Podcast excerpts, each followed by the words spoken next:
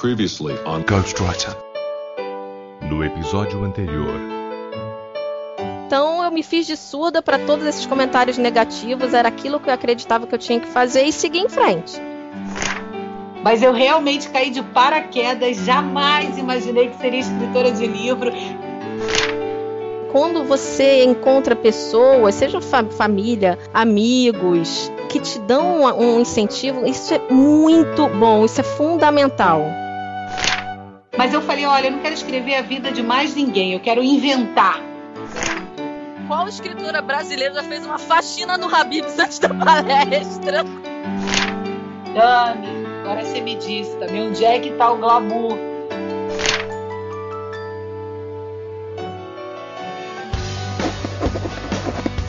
I'm a writer. Well, I'm a writer, actually. I am a writer. Ghostwriter.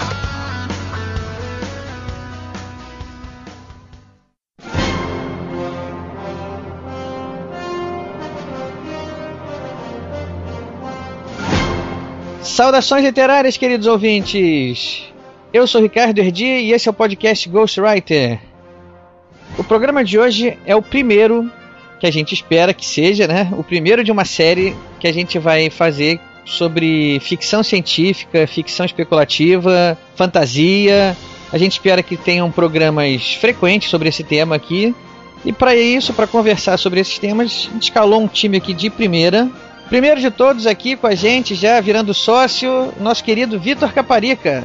Olá, galera, boa noite. Olá, Ricardo. Olá, caríssimos colegas aqui de debate. Muito obrigado pelo convite, cara. Muito legal estar aqui no Ghostwriter de novo. E é isso aí, cara. Vamos descobrir aí se tem alguma diferença entre sci-fi e fantasy.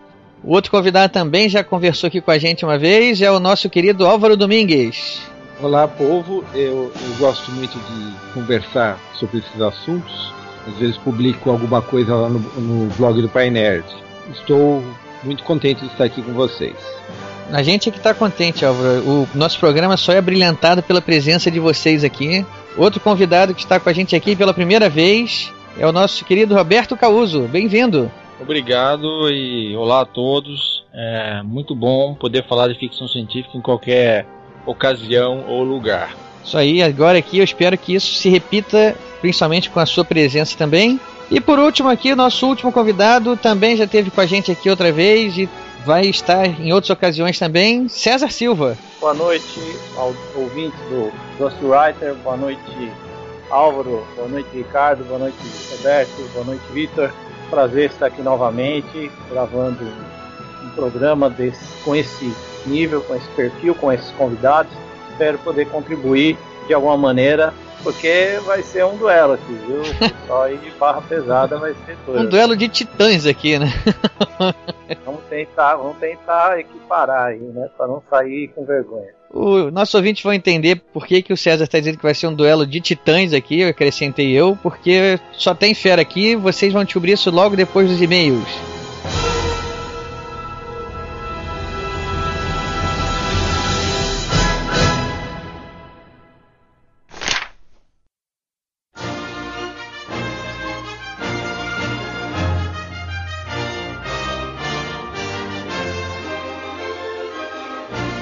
Salve, salve, amantes da literatura! Sou o Rafael Modena, editor do podcast, e sejam todos bem-vindos a mais nova leitura de e-mails e recados.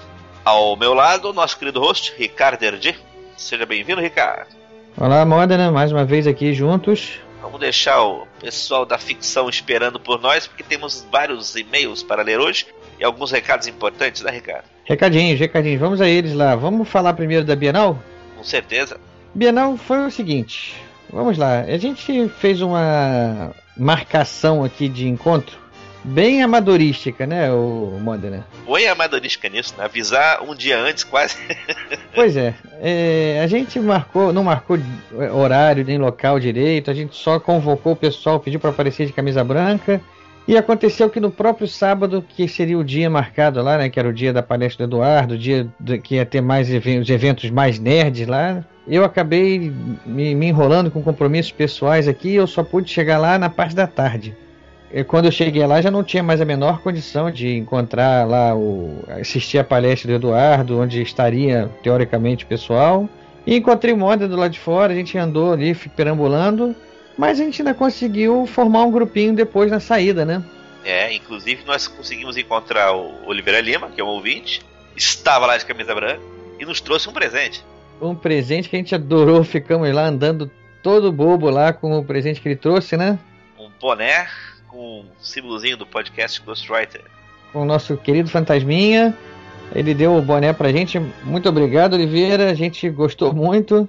A gente ficou lá andando pela, pelo pavilhão lá do Rio Centro lá com o boné para cima e para baixo. E junto com Oliveira Lima também é, participando lá da, da nossa do nosso encontro também o Marcelo Amaral e sua esposa, a Ana Carolina. E a gente de lá foi encontrar com algumas pessoas, né? Por exemplo, a gente invadiu o stand lá onde estava a Tami Luciano lá dando, dando autógrafo né, nos livros dela. Tiramos fotos.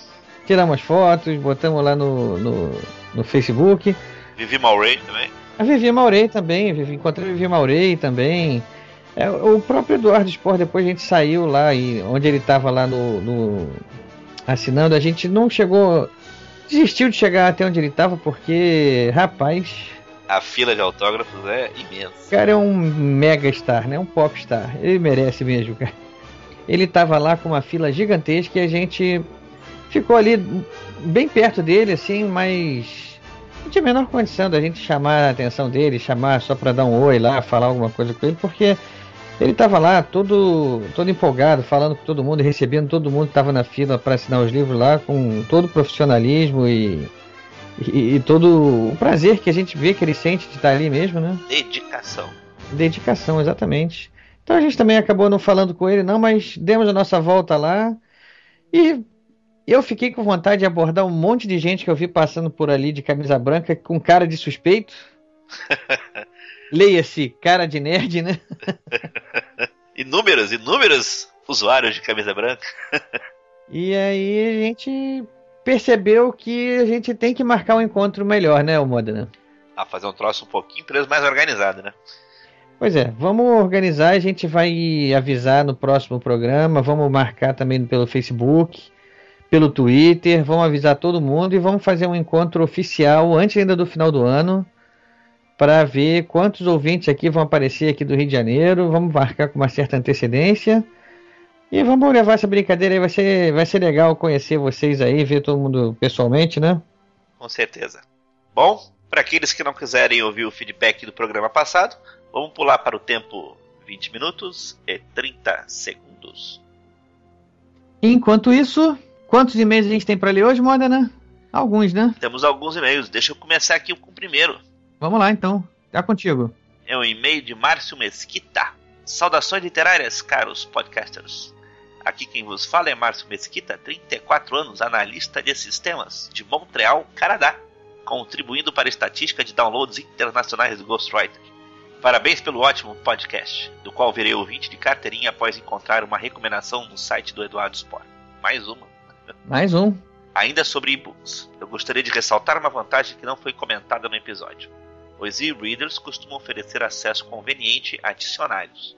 No Kindle Paperwhite, por exemplo, basta tocar em qualquer palavra do texto para ver instantaneamente uma breve definição daquela palavra. Mais um toque, você vai para a definição completa no dicionário armazenado no próprio e-reader. Outros modelos funcionam de forma semelhante. Isso pode até não fazer muita diferença para um leitor versado no vocabulário de nossa língua materna mas quando lemos em outros idiomas, é comum precisar consultar a definição de palavras com mais frequência.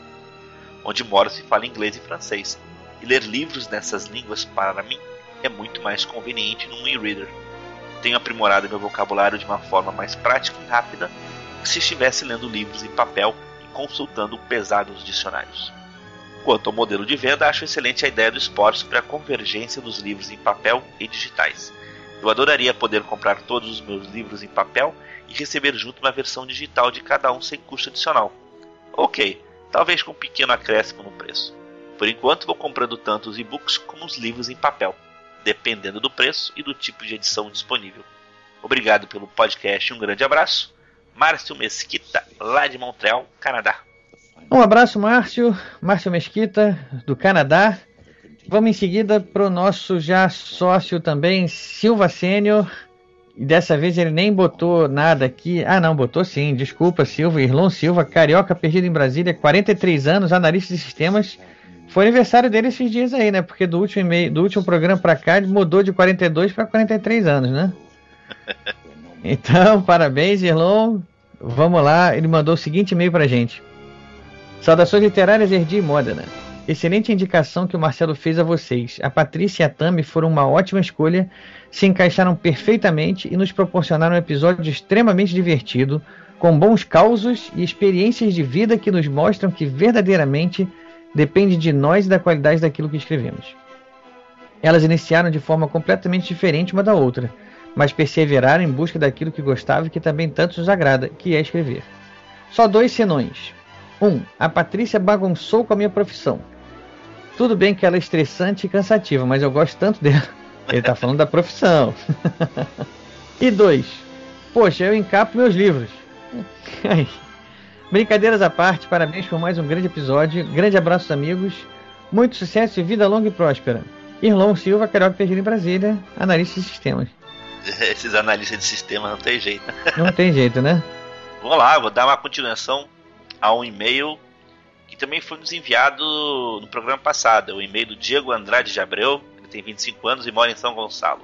Boa noite, resolvi enviar novo e-mail somente porque senti que me expressei mal, talvez, quando falei sobre o tom romântico que o programa carrega. Creio que seria melhor dizer apaixonado, enamorado com a literatura. Desde o som da página virando a trilha sonora, dois entrevistados tão especiais aos programas de livros que os marcaram, tudo transmite esse sentimento que tentei explicar. Foi o ponto certo para me conquistar como ouvinte. Por isso, lhes dou novamente os parabéns pelo excelente trabalho. Grande abraço, Diego de Andrade de Abreu. Ô Diego, não, não se preocupa não, a gente entendeu da outra vez, a gente brincou quando você falou romântico lá, mas a gente entendeu o tom que você quis dizer. E fico lisonjeado da mesma maneira, né? Falando que o podcast tem um tom romântico, é, não deixa de ser um elogio pra gente também, não. Tá aí, um grande abraço pra você também. Vamos em frente, Modena. Quem é o próximo? O próximo aqui é o JF Wagner. Olá, amigos do Ghostwriter. Saudações. Meu nome é Wagner, 45 anos, escritor batalhando pela publicação do primeiro livro, paulista e ouvinte assíduo do Ghostwriter há cerca de seis meses. É, já ouvi todos, desde o primeiro episódio, e divulgo para todo mundo. E aí, já conhece o Ghostwriter? Muito bem, Wagner. É isso aí mesmo, ouvinte padrão. Isso aí. Esse é o tem modelo. Que ouvir e tem que chatear todo mundo. Se você gosta do programa, ofereça para os seus amigos que vocês gostam também, que você acha que vão gostar. E se vocês não gostam, ofereça para os seus inimigos que vocês acham que vão ficar chateados. Enfim, continuando, ele diz que aguardo ansiosamente o próximo programa. Vocês estão me deixando viciado e com cada vez menos grana. Já comprei dezenas, repito, dezenas de livros desde que, desde que comecei a ouvir vocês. Mas isso é muito bom. Viva o Ghostwriter! Amigos, fiquei muito, muito feliz e surpreso com o último programa.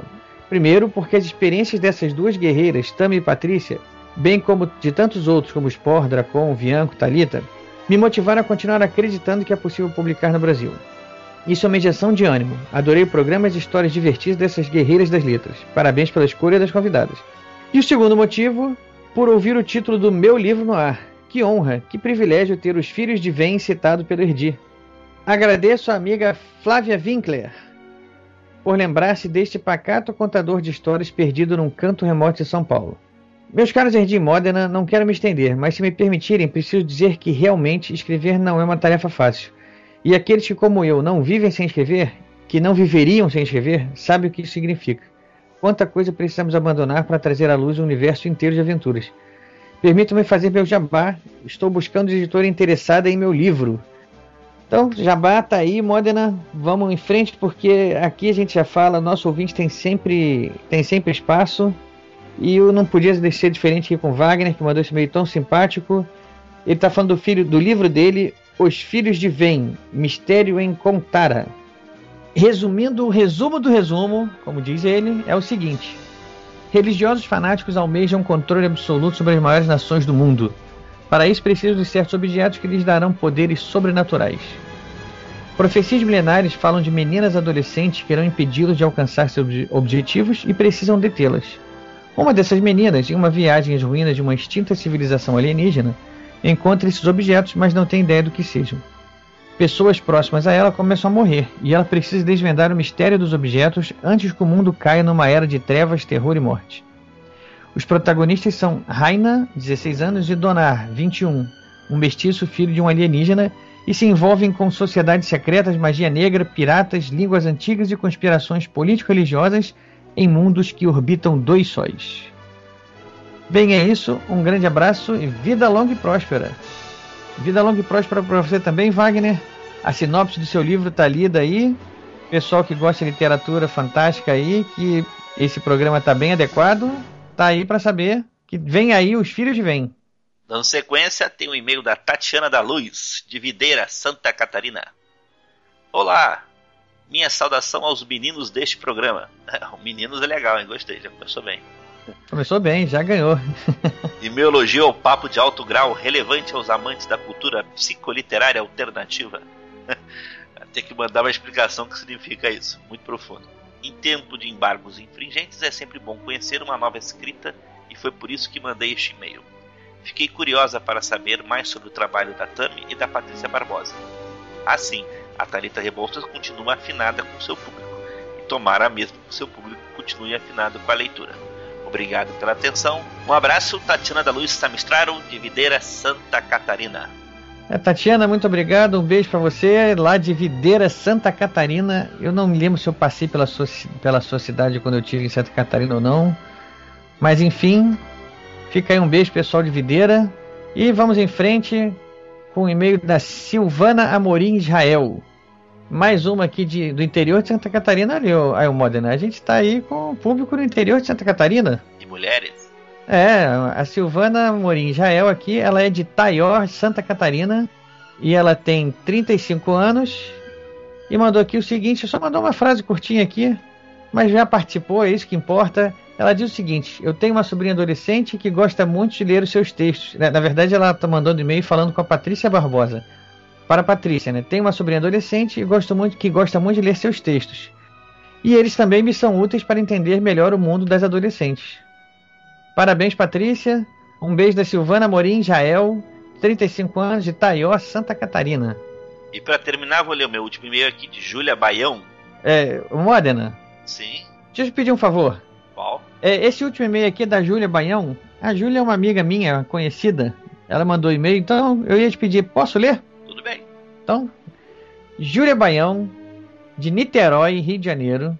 Ela não mandou idade, é, mas eu também não vou cobrar dela, porque eu conheço ela, eu até sei quantos anos ela tem, mas já que ela não mandou, não vou falar, vou respeitar. As mulheres têm essa prerrogativa aqui no Ghostwriter. Mas enfim, ela escreveu o seguinte: Olá, galera do Ghostwriter. Gostei muito do último episódio com as escritoras Patrícia Barbosa e Tami Luciano. Confesso que não conhecia a obra delas, mas depois de ouvir as histórias de ambas, fiquei curiosa para conhecer mais um pouco. Minhas sobrinhas vão adorar ter outra autora estilo Tareta Rebouças para acompanhar.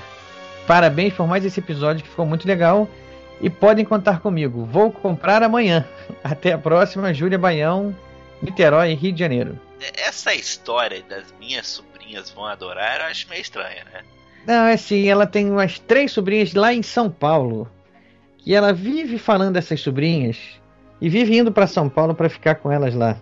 Vai comprar pra sobrinha, aproveita e lê. Que nem eu, comprei o Paladino pro meu sobrinho, eu li. Exatamente isso. Ela, a desculpa é para comprar para sobrinho, mas ela vai ler tudo também. Júlia, um beijão para você, obrigado pelo e-mail. A gente fica muito feliz quando vê, recebe e-mail dos amigos aqui, dos conhecidos. Com você não podia ser diferente. Um beijão para você e para suas sobrinhas paulistas. Bom, pessoal, por hoje é só, então vamos para os nossos endereços. Quem quiser encontrar nossa página, o endereço é programagw.podomatic.com programagw.podomatic.com Nosso Twitter é o arroba programagw arroba programagw O nosso endereço de e-mail é programagw.gmail.com programagw.gmail.com O nosso Facebook é o facebook.com barra programagw facebook.com barra programagw E para terminar, pode nos encontrar no iTunes procurando por podcast Ghostwriter. Podcast Ghostwriter. Ricardo? Sim. Pra terminar, já falei o que eu tinha pra falar. Tem mais algum recado? Acho que não, tá, tá, tá dado recado. Só fica lembrando aí, pessoal, em breve a gente vai marcar um encontro aí do, da galera dos ouvintes aqui, pelo menos aqui no Rio de Janeiro. Vamos tentar fazer uma, uma bagunça aí, um encontro ao vivo. Fiquem de olho. Então, um grande abraço pro pessoal do Anuário. E até mais, pessoal. Até a próxima leitura de e-mails. Alô, Modern, um abraço pra você.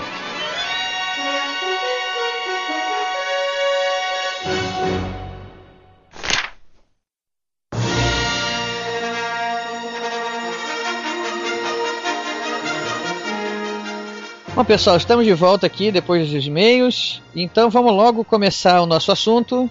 César, vou fazer o seguinte: eu vou deixar que você explique para o nosso ouvinte hoje aqui exatamente sobre o que, que a gente vai conversar, já que você é um dos principais responsáveis pelo anuário, não é? Isso, é, nós, na verdade nós temos uma relação equilibrada, né? Somos dois autores, eu e o Marcelo Simão Branco, que é um jornalista, é, professor da, de uma universidade aqui em São Paulo, da Unifesp, ele é professor de ciências políticas, e a gente vem produzindo o anuário já há um bom tempo, e até antes de fazer o anuário como fanzineiro, a gente já fazia esse acompanhamento, né? Houve um crescimento muito grande da literatura fantástica, de forma geral, em todos os gêneros aqui no Brasil, nos últimos, especificamente nos últimos 4, 5 anos. A gente poderia quase dizer que foi uma explosão de produção.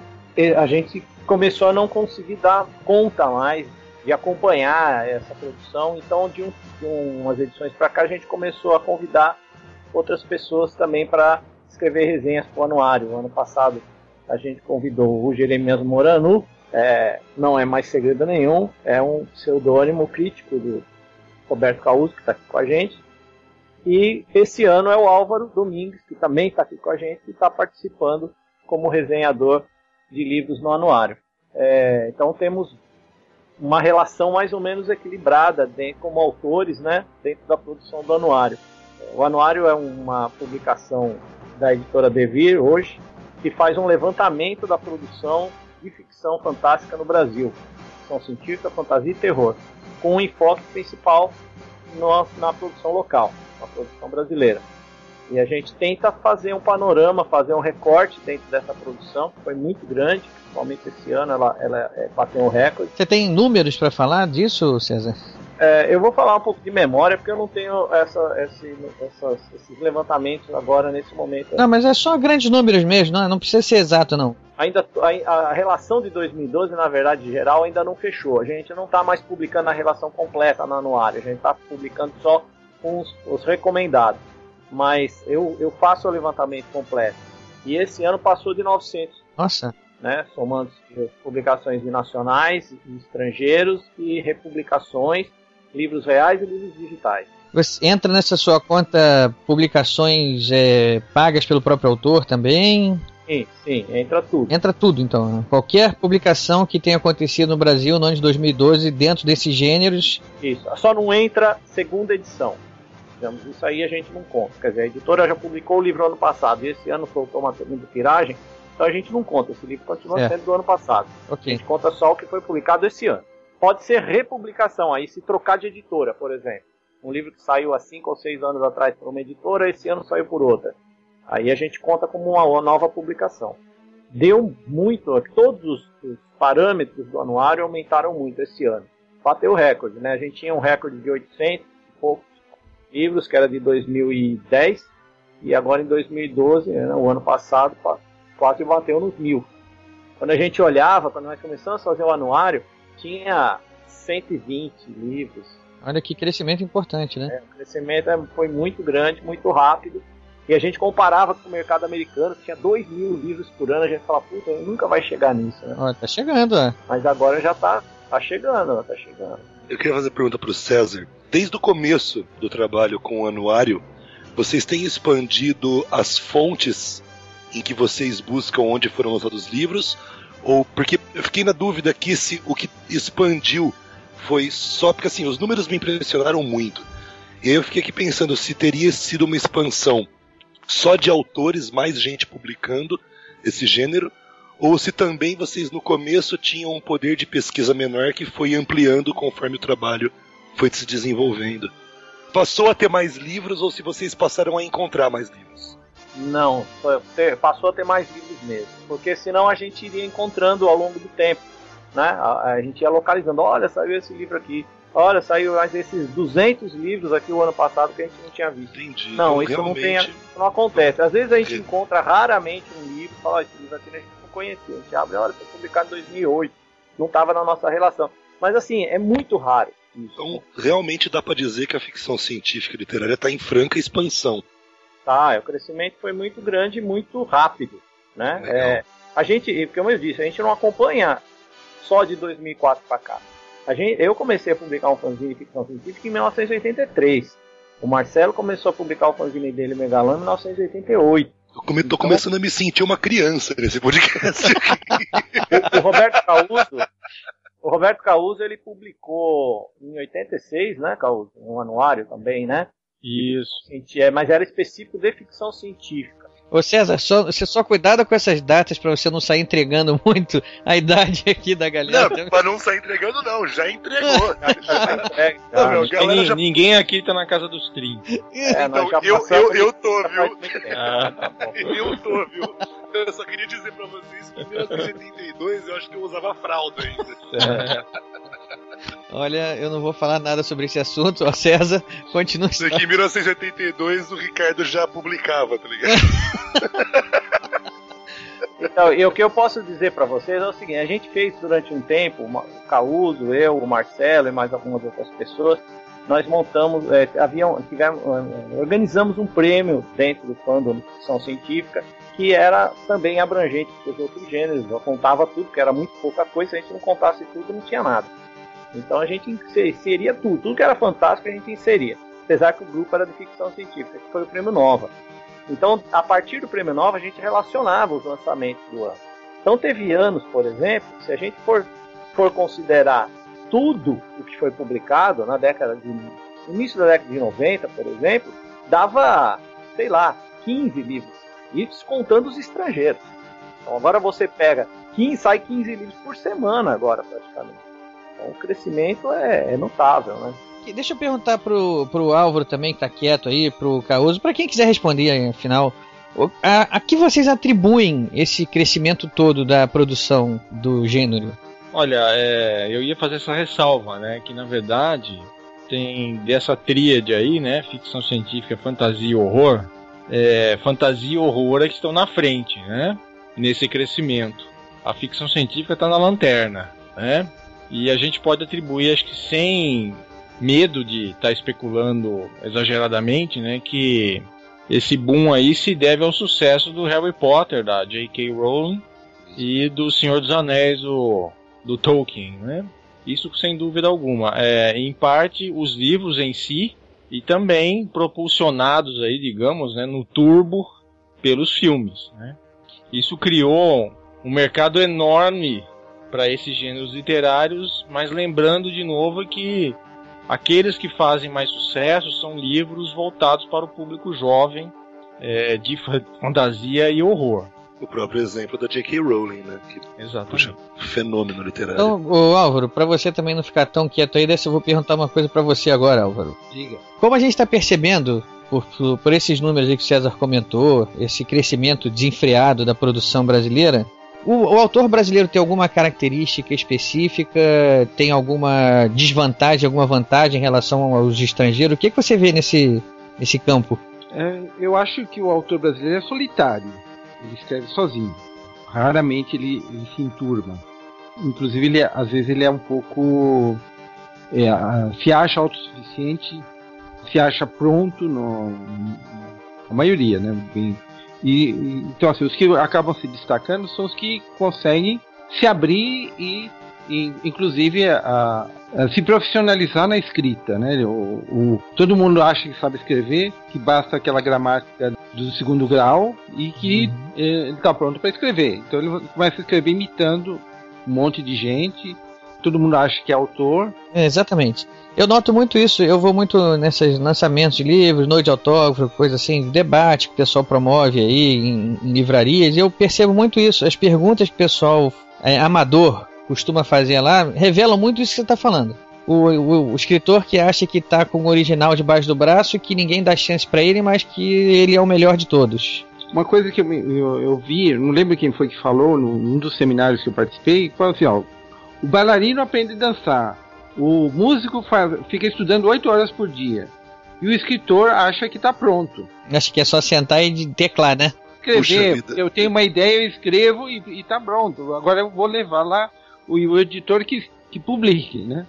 Daí fica reclamando que ele não consegue publicar. Assim, eu sei que é difícil você chegar e publicar alguma coisa, né? Não é, não é um caminho fácil, mas é mais difícil para quem não está preparado para ele. Né? Não, é... não, nem pede para alguém ler antes de ele tentar levar para. Então, é muito difícil. Me lembrei agora em no ano passado eu fiz uma entrevista no podcast Cego em Tiroteio pro, com o autor nacional Fábio Yabu, da uhum. área principalmente infantil e de fantasia. O Yabu ele falou uma coisa que eu achei tão, poxa, tão legal, que quando perguntaram para ele no nosso programa, alguém perguntou, não lembro nem se fui eu que perguntei, se ele escrevia todo dia. Ele falou: Olha, Vitor, eu não tenho outra profissão. O que põe comida na, na, mesa da minha mulher e da minha filha é isso. Então, a partir do momento que eu sou um escritor, eu tenho que escrever todo dia. Nem que eu não vá aproveitar o que eu usei, aquilo que eu fiz naquele dia. Mas eu não posso parar de escrever, eu não posso perder a prática disso. Até porque todo dia escrevendo você melhora um pouco, todo dia. É, exatamente, a prática leva à perfeição, né? É um ditadinho que funciona. Eu, é, mas eu achei essa frase muito boa, cara. É, escritores escrevem, é isso. Se você parou uma vez na sua vida, sentou no Word porque você teve uma inspiração enorme em escrever um conto, nada impede esse conto seu de ser efetivamente um conto legal, um conto bom. Mas isso não faz de você um autor. De maneira alguma, né? Um comentário rápido. Daqui dos meus quase 50 anos, né, considerando que eu entrei no fandom de ficção científica aos 15, nunca foi tão fácil publicar como hoje em dia, tá? Uhum. Que não significa necessariamente que a qualidade esteja alta, né? Porque passa por tudo isso que vocês comentaram aí. Falta uma aplicação maior dos autores novos e velhos, né, na melhoria do seu texto e no enfoque do material né, de ficção científica de fantasia. Um exemplo, não querendo desmerecer demais, porque a gente vai entrar numa discussão sobre estética e mérito da arte, mas pega o caso, por exemplo, da E.L. James. Ela sentou um dia e escreveu uma fanfiction de Crepúsculo porque ela gostava de Crepúsculo, publicou num blog. Uhum. Criou um séquito de leitores enorme, enorme, gigantesco de pessoas que começaram a ler o blog dela, compartilhar. Uma editora grande chegou e falou: troca os nomes para não ter problema de royalty, vamos lançar um livro novo. E ela publicou, e com essa publicação ela quebrou o recorde de velocidade de vendas do sétimo livro da J.K. Rowling. Não é uhum. pouca coisa.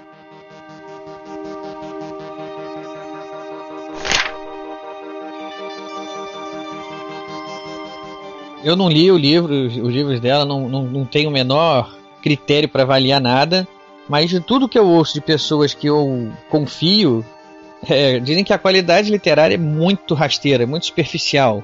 Ela, ela mostrou o seguinte, que no mercado de hoje, você efetivamente não precisa ter grande qualidade literária para publicar, você só precisa ter público. Uhum. Se você tem público, você publica. É simples desse jeito. Mas eu vou fazer aquela ressalva novamente, né?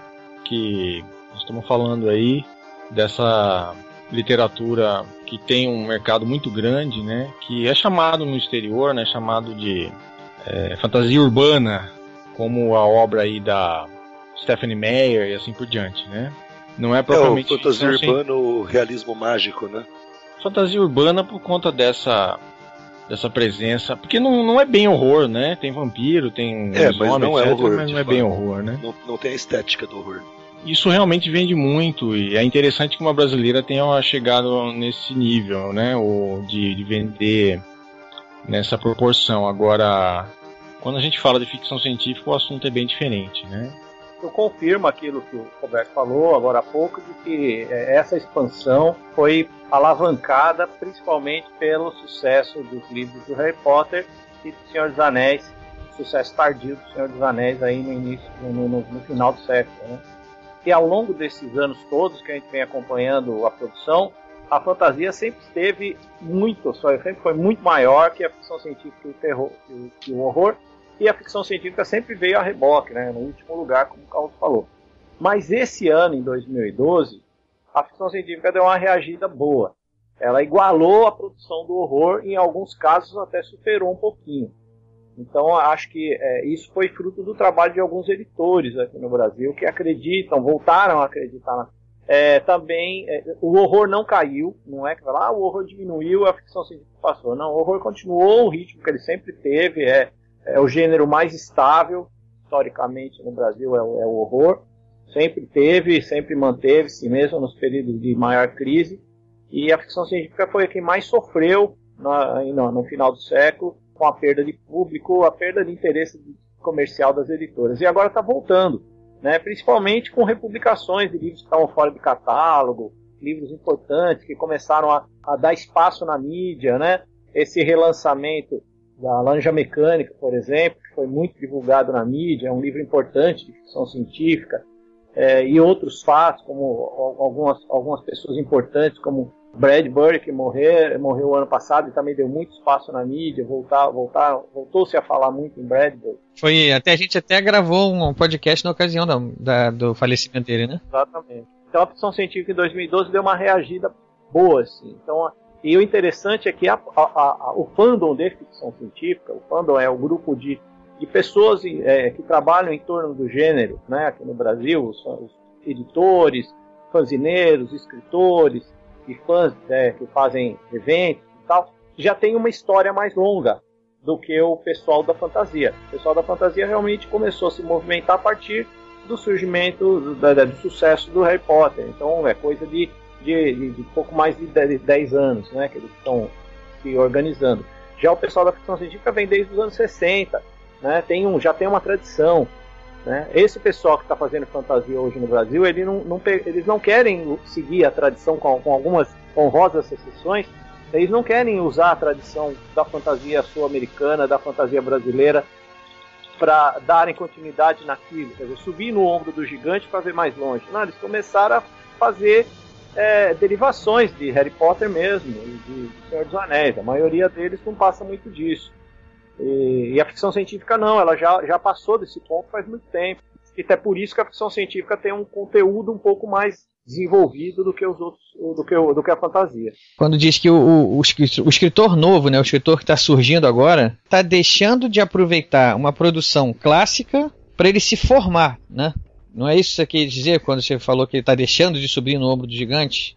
Sim, sim, ele deixa, ele, ele rejeita a tradição, né? Ele fala, ah, isso é coisa velha, é coisa superada, isso ninguém quer saber. É, eu estou comentando isso justamente porque parece que rejeitar a tradição nem sempre é uma, é uma coisa ruim. Né? Rejeitar a tradição pode ser até uma novidade, pode estar criando uma. expandindo as fronteiras, né? Desde que você tenha conteúdo, né? Desde que Exatamente. Eu vou aqui citar o, um dos meus críticos literários favoritos, que é o Harold Bloom, num livro fabuloso que ele tem de crítica, que é o Angústia da Influência onde ele, ele, se foca bastante no Goethe e em outros escritores alemães para falar disso, mas até no Shakespeare para falar dos ingleses. Mas a ideia básica é a seguinte: acho que é simples o bastante que todo mundo aqui vai entender muito claramente. Se a gente está falando de influência, aquele que nega é muito mais influenciado do que aquele que simplesmente aceita. Exatamente. Porque se você nega, você reconhece como importante o suficiente para você negar. Você não desconsidera. Negar é muito mais poderoso do que desconsiderar. Então, na medida em que essa geração diz: eu não vou me basear no Asimov, no Frank Herbert, no Orson Scott Card. Bom, então, para você saber como não fazer, eu presumo que você leu eles três. Não, mas eu não estava me referindo nem a esses autores estrangeiros que são é, é, expoentes do gênero como um todo, né, mundiais. Eu estou falando da produção local. Ah, né? sim. A tradição entendi. da literatura ah, brasileira. Ah, entendi. É, a entendi. fantasia sul-americana, a fantasia brasileira, que já, é, já é exercida pelos escritores mainstream há muito uhum. tempo. Né? Eles, é, esse pessoal, ele não é que eles rejeitam. Para você rejeitar uma coisa, você tem que pelo menos. Como você, você tem que ter lido, conhecer. você tem que reconhecer. Exatamente. Eles não querem nem conhecer. Entendeu? É As pessoas não leram isso daí e não querem ler. Então, é, eles querem inventar a roda sendo que os- já tem gente andando de, de, aero, aerobarco. E o problema, o perigo disso é que de repente, né, Ricardo, você pode achar que Pode. você teve uma ideia genial pra escrever um livro, velho. Muda. Ninguém nunca teve antes. Na hora que você vai ver, você tá reescrevendo o jogo do Eu Exterminador. não sei porque você tá, tá citando isso aí, não. Eu vou. Eu, eu vou dar seguimento.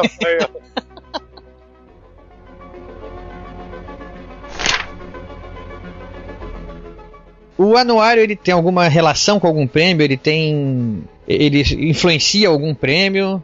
Não sei se influencia. É, é- essa é uma, é, um- é uma boa pergunta, a qual eu não tenho resposta. Seria interessante se influenciasse, mas eu acho que talvez o- a reação seja exatamente essa que a gente está falando. Se ele influencia, é uma influência avessa. Ele está falando, não vou seguir o que o anuário disse, porque eu não quero ser influenciado pelo anuário. É o que não deixa de ser uma influência. É, Essa atitude tá- que você está citando do- dos autores de não, não- de meio que rejeitar também tudo que está aí, você sente isso como uma coisa genérica mesmo? A maior parte do- do- da produção tem essa característica? na maior parte. Mas não é assim, rejeitar. É simplesmente não, não se interessar, desenhar. né?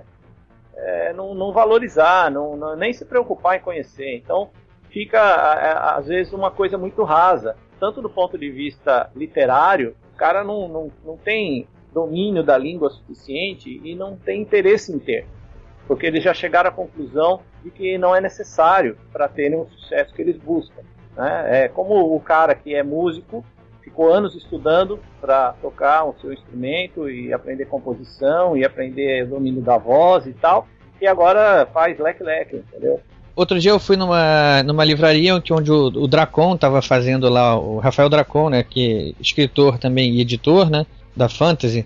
Ele estava comentando justamente sobre isso, que ele, como editor lá da Fantasy, ele recebe muito original escrito, na- até eu achei engraçado o termo que ele usou, naquele miguxês da internet. É. É que o pessoal escreve para ele você como VC, porque PQ, sabe? Isso é um original que está sendo enviado para análise, ou seja, é um momento que o cara que está enviando, que o autor que está enviando aquele material, ele tinha que ter uma solenidade com aquele material, né? Assim, a, a profissão dele, o, o fruto do trabalho dele está ali. E ele escreve dessa maneira para entregar para a editora. É, eu não sei se o Roberto Caus concorda comigo, talvez ele tenha opiniões é, talvez um pouco mais específicas a esse respeito, mas é, parece é que o, o autor é, ele não é interessado em literatura, ele está interessado no gênero. Então ele é um fã. Então ele valoriza muito mais os elementos da história que dialogam com esse prazer que ele tem como fã do que com a literatura como arte. Então, para ele, esses significados aí, das palavras, da- da- da gramática, da ortografia, isso daí é irrelevante na opinião dele. Daí é, sabe, daí não é o que ele está preocupado. Ele está preocupado com aquele diálogo que ele está fazendo com o, o- o objeto do desejo dele, por ele ser um fã. E nem é a questão de falar, não, é a história, que não é a história também que ele está buscando. Ele está buscando esse diálogo com o objeto do desejo dele. Ele pega e cria uma história que trabalha em cima de alguma coisa que ele já gosta. É, como professor, por exemplo, de história em quadrinho, às vezes eu pego muito aluno, e isso acontecia mais na época que o Dragon Ball estava fazendo sucesso, né? Era aquele desenho que você ligava a televisão, estava passando. Não importa o canal, não importa a hora, você ligava, estava passando Dragon Ball. Então todo mundo, todos os garotos que iam fazer um curso história em quadrinho queriam desenhar Dragon Ball. Aí você fala, não, vamos fazer uma história diferente. Não, mas a minha história é diferente, né? Ó, o meu personagem é um cara que veio de outro planeta, é uma criança que luta artes marciais. Você fala, mas peraí, isso é igual ao Dragon Ball. Não, mas o meu, o meu luta, o meu, meu tem cabelo vermelho, sabe? Hum. Completamente diferente. né? É o fazer mais do mesmo. É, exatamente. É isso que esse pessoal Olha, ô, César, e eu vou além. Eu, eu, é, eu acho que tem muito autor também, e eu acho que é uma quantidade grande, pelo que eu tenho percebido nas minhas poucas andanças por aí, de gente que não está dialogando com as obras das quais ele é fã, de gente que está atrás da fama, da celebridade instantânea. A gente não está vendo a época de celebridades instantâneas. Acho que tem muita gente também atrás disso aí, mas é um assunto que eu acho que não merece a gente enveredar, não, porque ele vai sair muito da literatura também. Acho difícil que um cara ganhe fama fazendo ficção fantástica, né? Seria mais fácil ele fazer outra coisa. Tá, é, isso tem que ser difundido. Assim, olha, você quer ser, quer ser quer famoso, quer ser conhecido, quer dar autógrafo? Não é por aí, não. Não vai dar muito certo. Vai jogar futebol. Vai jogar futebol, vai fazer leleque, né? Como é que é? Leleque. Vai fazer leleque, né? É por aí. É, quadradinho de oito, essas coisas aí.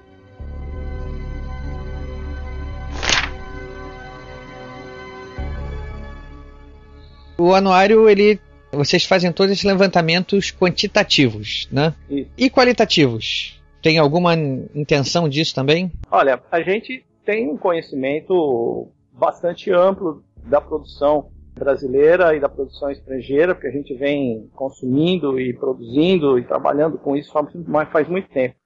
Mas por mais que a gente conheça, eu acho que a gente ainda não tem autoridade suficiente para separar o joio do trigo assim com tanta facilidade, com tanta propriedade. É, não, eu não estou nem dizer, querendo dizer que autoridade não. Eu estou querendo mesmo assim, saber, é, a opinião de vocês realmente é uma opinião relevante para um determinado grupo. É, a gente avalia a qualidade de alguns textos que a gente se apinça e resenha, fazemos uma resenha crítica desses títulos. Mas ele é específico àquele título, não à, à condição geral. Da produção como toda, claro. O anuário costuma fazer já há algum tempo recomendações, né? Daquilo que foi lido pelos é, autores e resenhadores, eles costumam fazer algumas recomendações. Né? Não são não é uma seleção dos melhores do ano nem nada disso, mas essas recomendações também têm esse terror, né? De fique de olho, né? De levantar é, de levantar uns destaques. Né? Então vamos falar das coisas boas também. Vocês podem citar aí de cabeça, de memória aí, alguns destaques que vocês viram nascer nesses últimos anos aí? 2012, talvez 2011 ainda? No anuário a gente faz um texto avaliativo e a, e a gente seleciona e comenta alguns títulos, né? Eu, eu separei alguns nessa relação, vamos ver se eu lembro aqui de memória. É, na área da fantasia, teve um livro chamado é, Além do Deserto, que ganhou o prêmio do PROAC, da Érica. Érica Bombardi, da... César. Isso, Érica Bombardi, é isso aí. Além do Deserto, de Érica Bombardi. Além do Deserto, de Érica Bombardi, um livro de fantasia muito legal. Para jovens é. também, né? Uma sinopse aí rapidinha para fazer do livro? É, é, um, é uma fantasia medieval, né? Um pouco de ficção científica, porque é em outro planeta, que, que faz um, um, uma junção de uma história bélica, uma história que é uma guerra, com fadas, seres humanos, né? E isso devasta o planeta e está os últimos focos de vida ainda tentando resistir, mas enfrentando uma, uma ameaça é, definitiva que tende a arrasar com o que, o que restou. A única maneira de, é, de, de vencer isso é, é, eles conseguirem fazer uma aliança com o seu, com as fadas, né, os seus antigos inimigos, para conseguir enfrentar essa ameaça nova. A história é mais ou menos por aí, dentro desse ambiente, vão se aproximar vários personagens interessantes, superar essa dificuldade com o relacionamento com o antigo inimigo. Né? César, eu estou com a resenha aberta aqui. Hum. Você termina dizendo assim: mas o romance revela uma rica palheta de ideias interessantes uma fauna variada de animais exóticos e entidades mágicas, uma história milenar a ser resgatada, além de vilões deliciosamente detestáveis, como devem ser em, uma, em toda boa história de fadas. É um belo elogio. É um belo elogio, isso aí que eu ia falar. É, não é à toa que ganhou o PROAC, né? Uma história dessa. Que eu vou comprar amanhã. ah, foi o primeiro a falar a frase. Desculpa o Causo César Álvaro, mas é porque essa é uma frase típica do nosso podcast aqui. Foi lançada pelo querido Marta. Sempre que alguém faz alguma, algum alguma elogio. Resenha, elogio muito efusivo e alguém cuja opinião você confia, você já manda, pô, vou comprar amanhã. Vou comprar então. amanhã. E o mais engraçado é que a gente recebe muito e-mail dos nossos ouvintes aqui também falando isso. E toda vez que o Marta participa com a gente, o pessoal fala muito. O Marta fala com tanta paixão dos livros que qualquer livro que ele fale eu tenho que comprar amanhã. Agora, indo para o outro gênero, para o terror, né? Indo para o terror, eu, eu destaco o, o, terceiro volume da, da história da Kaori, da Julia Moon, Kaori e o Samurai Sem Braço, que eu acho que, na, na minha opinião, é o melhor dos três, porque ela fez a primeira história como uma espécie de introdução do personagem, a segunda, o segundo livro como uma continuação, e esse terceiro é, um, é o que a gente chama de prequela, né?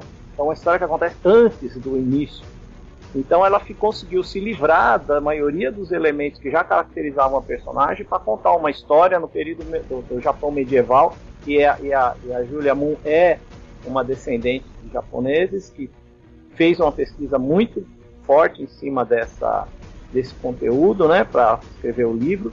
E, e, e, é, e, o livro é muito, muito gostoso.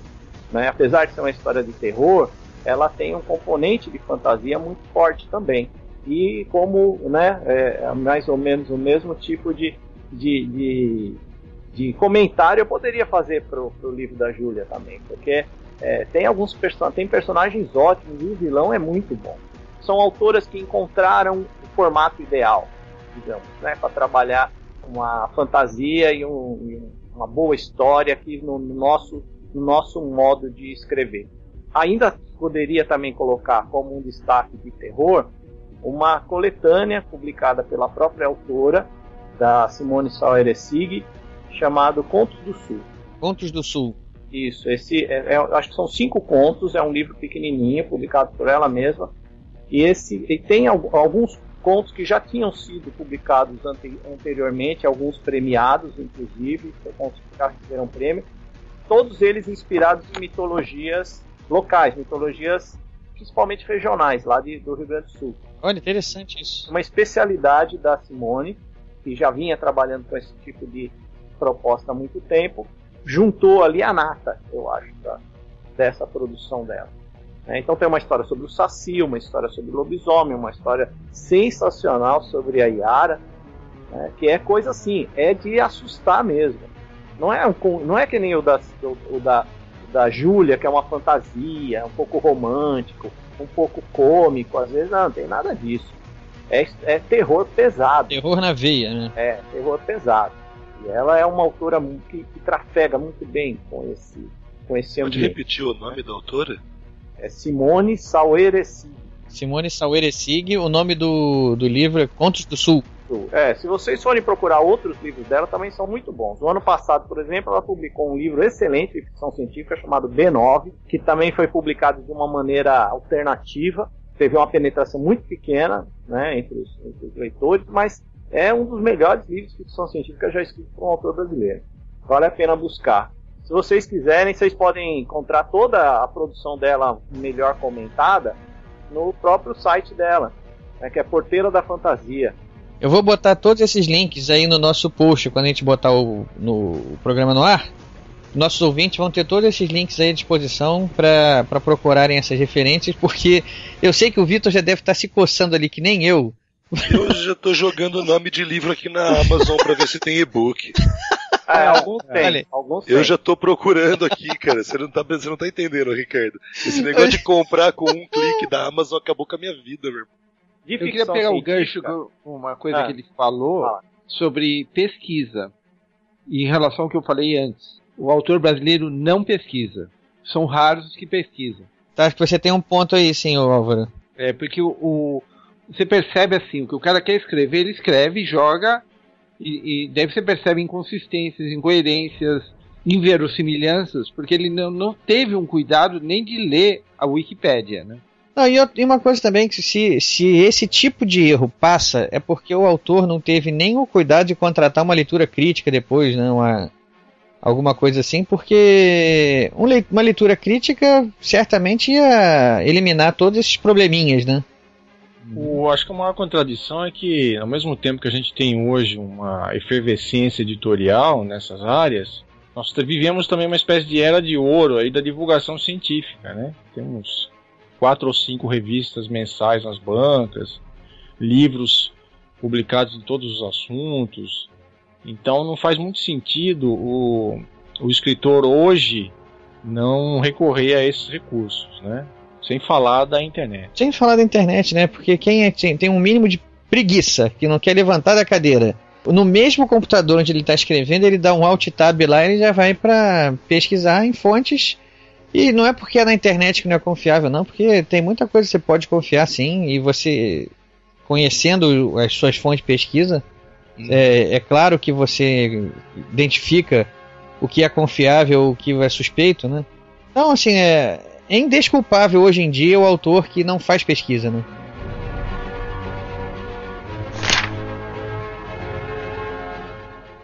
Sobre a ficção científica agora, né?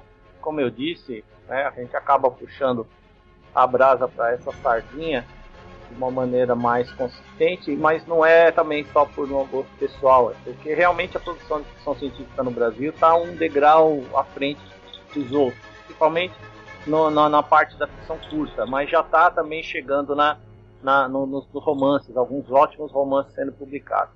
Por exemplo, saiu em 2012 um livro do, de um autor jovem chamado do Rio de Janeiro chamado Cirilo Lemos, publicou um romance muito bom chamado Alienado, que justamente vem é, dentro de um contexto pós-moderno, digamos assim, de narrativa, fazer citações e dialogar com obras importantes da ficção fantástica brasileira. É um autor que demonstra que, que, que leu, que pesquisou, que conhece, que quer trabalhar com esse material. E o Cirilo Lemos. é muito bom. É, chama O Alienado, é um romance. Também tem o livro do Luiz Braz, né, Sozinho no Deserto Extremo, também publicado em 2012 pela Prumo, que é uma história de ficção científica pós-apocalipse. A distopia? Cara fica sozinho. É, não, é um cara fica sozinho no mundo. Todo mundo desaparece e ele fica sozinho num apartamento na Avenida Paulista.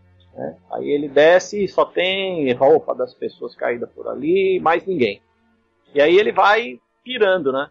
Ao longo da história ele vai pirando tudo é tratado dentro desse conteúdo minimalista, digamos assim. Que uma pessoa sozinha, como, como vai se comportar psicologicamente uma pessoa num absoluto isolamento e sem nenhuma perspectiva de poder voltar à situação anterior. O terceiro título que eu diria é também dentro desse mesmo aspecto, só que colida com outro, uma outra tradição, que é a ficção ufológica que é o livro do Ataíde Tartari, que é um autor surgido aí nos anos 80, anos 80, anos 90, dentro do fandom, né? Que finalmente chegou é, a, a, a, publicar no Brasil, depois de ter publicado alguns livros em inglês. Ataíde Tartari, ele é de que estado? Ele é daqui de São Paulo. São Paulo. São Paulo. É, ele publicou dois livros em dois, no finalzinho de 2012 e um deles é, é um, é, saiu um conto, é uma novela, não, uma noveleta muito boa chamada Sideral no Buraco Sem Fundo de Parnarama. Sideral é um garoto que vai com o tio dele, que é um investigador da, da, da aeronáutica, é, que vê, vai atrás desses fenômenos né, de avistamento voador e encontra um buraco lá de uma fazenda nessa região de Parnarama, que existe, esse lugar existe mesmo, e eles vão fazer a investigação lá dentro desse buraco. Então é, é tem uma tradição desde muito tempo da, da, dos autores de ficção científica brasileira se dedicarem muito a esse tema, né, do contato com os voadores e avistamento ecológico. Esse também é um, é um livro a ser, a ser visto, a ser considerado como por pessoas que querem ler uma coisa boa, até porque o Altair Tartari é um dos melhores autores da geração dele. Tem mais dois livros de ficção científica que eu acho que vale a pena serem citados. Um é o livro do Calife, do Jorge Luiz Calife, que saiu pela Devir, é uma antologia de contos que ele publicou nas revistas masculinas, principalmente nos anos 80, chamado Trilhas do Tempo. Né? Um, um, é, são contos dentro da produção do Calife, é o que a gente poderia arriscar dizer que é erótico. Ele não consegue ser mais erótico do que isso. Mas hoje, lendo, né, aquele erotismo dos anos 80 é uma coisa muito leve, né? Comparação com o que é hoje em dia, que já. Isso, com 50 tons de cinza, ele perde. não tem jeito que também vale a pena ser, ser olhado, apesar que são todos, a maioria, acho que não, não sei, o Caus pode dizer porque ele editou o livro, se tem algum conto inédito, eu acho que... É, tem, todos... tem uma novela, tem uma noveleta uma novela, chamada né? Ângela e o Golfinho, nunca foi publicada antes. Todas as outras eram textos já publicados no passado, mas é legal para resgatar esse material que estava meio pulverizado por aí, né? E uhum. também tem o, o, aquela antologia, acho que talvez o livro mais comentado do ano, que é a antologia é organizada pelo Felipe Pena. Geração Sub-Zero. É, um mestre de, literatura aí, aí, do Rio de Janeiro, publicado pela Record, que é o Geração Sub-Zero, que ele juntou um monte de autores jovens, alguns conhecidos da área da ficção fantástica, outros do mainstream, e fez um livro bem interessante. Tem, tem, é, é um pouco irregular, nem todos os contos. Qualquer estão... antologia sempre vai ser irregular, né? É, uhum. mas é legal, é, tem alguns trabalhos muito bons lá no meio.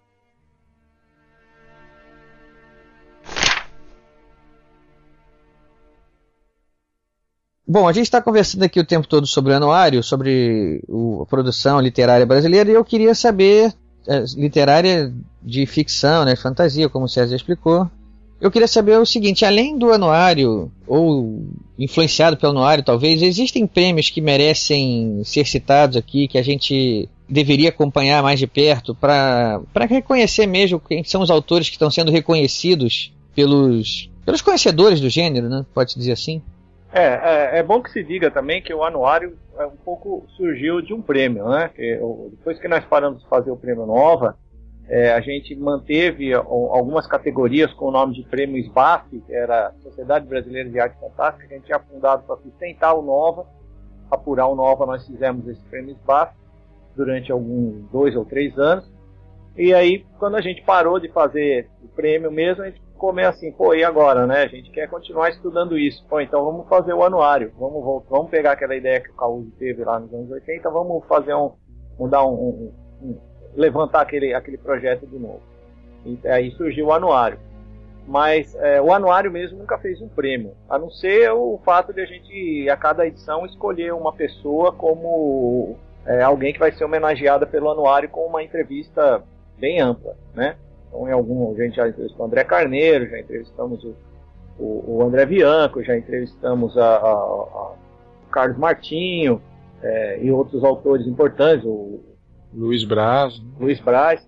E agora, esse ano, nós entrevistamos a Simone Soares Sig, que também tem uma produção de muitos anos já dentro desse gênero e que acaba sendo um tipo de reconhecimento, né, de mérito. Não é um prêmio, mas é um reconhecimento de mérito. Agora tem prêmios, não tem nada a ver com o anuário, ele é um prêmio do Clube de Leitores de Ficção Científica, que é, foi criado no início do, do século XXI, né?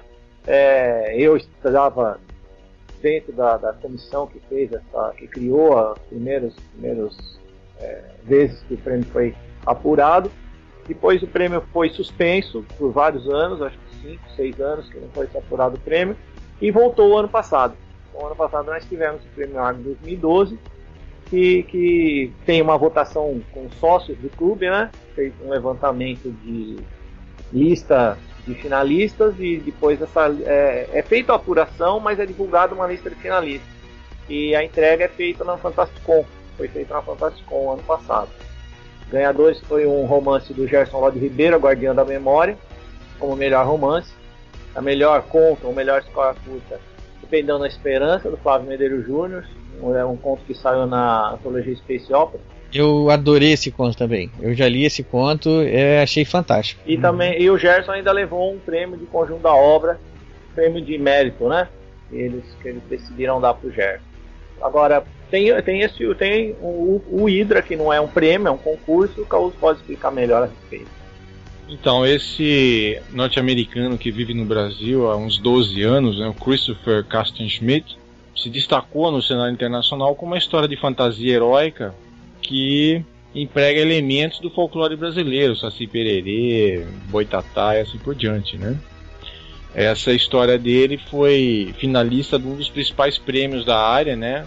Em língua inglesa, o prêmio Nebula, que é entregue, né, organizado e entregue pela Associação de Escritores de Ficção Científica e Fantasia lá dos Estados Unidos. E ele se integrou à comunidade brasileira de ficção científica e como o americano gosta do que eles chamam de give back, né, que dá um retorno à comunidade, ele organizou esse prêmio, que é um concurso, no qual os autores ou seus editores submetem histórias já publicadas né, em papel ou na internet, e há um comitê que faz uma seleção, é, e depois isso é, é, foi submetido a um Orson Scott Card, né, que é um grande escritor americano que viveu no Brasil na década de 70, que entende português, e é um sujeito que já fez muito pelo fandom brasileiro também. E tem uma revista eletrônica chamada Orson Scott Cards Intergalactic Medicine Show. Então, é, o Card fez a seleção final. E no fim, ele, ao, ao, invés de escolher um conto só, que era a proposta do prêmio, ele escolheu dois. Um do Flávio Medeiros Jr. e o outro do Brontops Baruch, que foi o grande vencedor. E o projeto dele é voltar a, a fazer esse prêmio, o prêmio Hydra, sempre pensando no material que foi publicado no ano anterior. E ele já tem algo fechado aí, né? A ideia é ter esse conto brasileiro traduzido e publicado numa revista profissional do exterior. Ah, isso é um prestígio, né? Uhum, não é só prestígio, Pô, a e- revista paga também. E né? não só isso, né, meu? Abençoado pelo Orson Scott Card, né? Isso não é pouca Não coisa, é, né? Sabe o que é mais importante de Reconhecimento tudo? dele, né? Abençoado. Que é só, só pra citar, o Orson Scott Card, até onde eu saiba, é o único autor que ganhou o Hugo e o Nebula em dois anos seguidos. É, acho que antes dele a Ursula Le Guin, mas eu não tenho certeza não. Porque Ele ganhar essa- o Hugo e o Nebula, alguns, uma, uma boa dúzia de autores já conseguiram. Aham. Mas em dois anos seguidos, com duas sequências da mesma obra, É foi o Ender's Game e o, e o Speaker for the Dead, Uhum. impressionante. O Ender's Game foi publicado aqui como o jogo do Exterminador e vai virar filme, né? Vai ser lançado aí no fim do ano. Sim, eu fiz um o Cego em Tiroteio, isso, a gente fez um, um a gente fez o Cego em Tiroteio número 3, é, sobre o jogo do Exterminador, a gente fez um programa de quase uma hora aí sobre o Eu acho que eu ouvi esse livrão. programa. É, esse livro é muito bom, cara, eu adoro ele. E o segundo, né, que você mencionou, o Orador dos Mortos, é ambientado numa colônia planetária no futuro distante, mas essa colônia feita por brasileiros. Mais especificamente por baianos. É um povo bem, é um povo bem moreno. Vai ser uma colônia tranquila, onde vai reinar a Não, harmonia. repare a memória, o nome da colônia é algo parecido com Nova Bahia ou algo assim. Planeta Isso, Lusitânia Lusitânia. Mas a parte onde e a eles estão. colônia e a colônia de Milagre. Né? O nome da colônia é Milagre. Eles são muito católicos nessa colônia. né? Eu, eu lembro de ter visto alguma referência à Bahia no livro. Vou dar uma conferida aqui que no e-book é rápido de achar. Mas toca aí, cara. Ó. Bom, é isso. São, são dois americanos que têm uma relação muito estreita e muito carinhosa com a comunidade brasileira de ficção científica que resolveram se unir aí, né? O Thiago Castro, que é um blogueiro importante também, fez parte do comitê. Para ser reconhecido por esse prêmio, por essa comissão que vai eleger, o que, que precisa pro autor? é, o que, que precisa fazer? Ele é uma inscrição que parte do autor ou ele vai ser selecionado a, a revelia dele sem ele mesmo saber? Não, tem que ser por submissão direta do material, né? Não é como assim o no Brasil tem o prêmio Jabuti que a editora submete o material, né? Certo. No caso do Hydra, é o autor ou o editor, ele pode enviar um, um arquivo, né, com Word lá, com o texto, e também onde o texto foi publicado e tal, e enviar diretamente. Depois os caras se viram lá, né, eles receberam centenas e centenas de histórias, tiveram- passaram alguns meses lendo, né, E, não pode ter sido também. publicado antes também, né? Não, não, não, é tudo publicação publicado. no ano. Não, não. Não, tem que ser a publicação no ano. Teve uma É, não publicação pode, anterior, não aí não pode. pode. É, não pode ter sido publicado em inglês. É correto.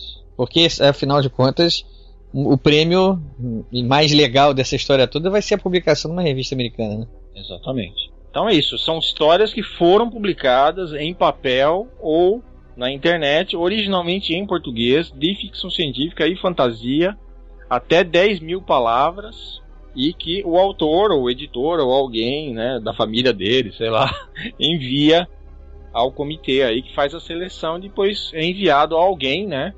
É um editor, esse alguém vai ser um editor profissional da revista parceira, e esse sujeito faz a seleção final. Né, se não for por, se esse sujeito não for capaz de ler em português diretamente, não sei se ele vai encontrar alguém que o faça ou se ele vai aceitar a indicação do, do comitê aí. E a partir também tem esse elemento, né, que a gente às vezes esquece que tem que caber na política editorial da revista, né? Não é só o melhor que alguém achou, né?